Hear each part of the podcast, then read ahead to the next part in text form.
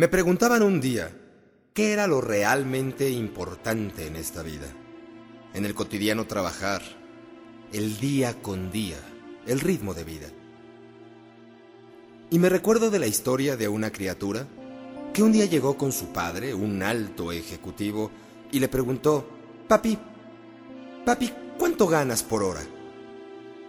El hombre, molesto y sin tiempo, Hazte a un lado, niño, ¿qué te importa? No necesitas tener esa información. Se fue a su oficina y estando en el despacho empezó a tener algunos remordimientos. Probablemente la criatura necesitaba dinero o se había metido en líos. En fin, esa noche llegó a casa y cuando entró a la habitación de la criatura ya estaba la luz apagada. Tocó discretamente la puerta y dijo, Hijo, ¿estás despierto? Sí, papi, pasa. Encendió la lamparita del buró. Oye, hijo, por la mañana me preguntabas cuánto gano por hora. Mira, yo gano 100 pesos. Evidentemente era una mentira, pero no importaba la cantidad. Hijo, ¿necesitas algo? ¿Tienes algún problema de dinero?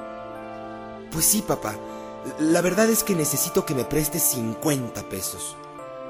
El hombre, sin hacer más comentarios, sacó 50 pesos de la billetera y se los dio a la criatura.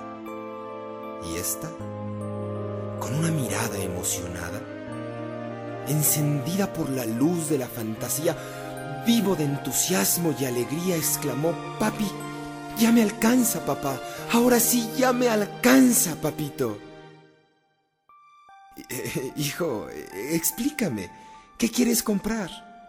Mira, papá, lo que pasa es que con los domingos que me has dado, he logrado juntar 50 pesos. Y ahora que me prestas estos 50 pesos, ya me alcanza, papito. Ya tengo 100. Papi, ¿me vendes una hora de tu tiempo?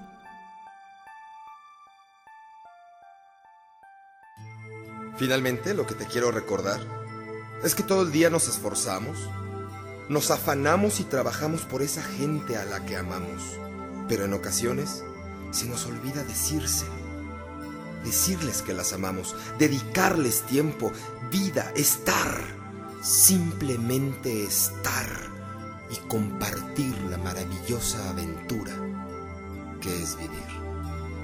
Piensa, reflexiona y actúa.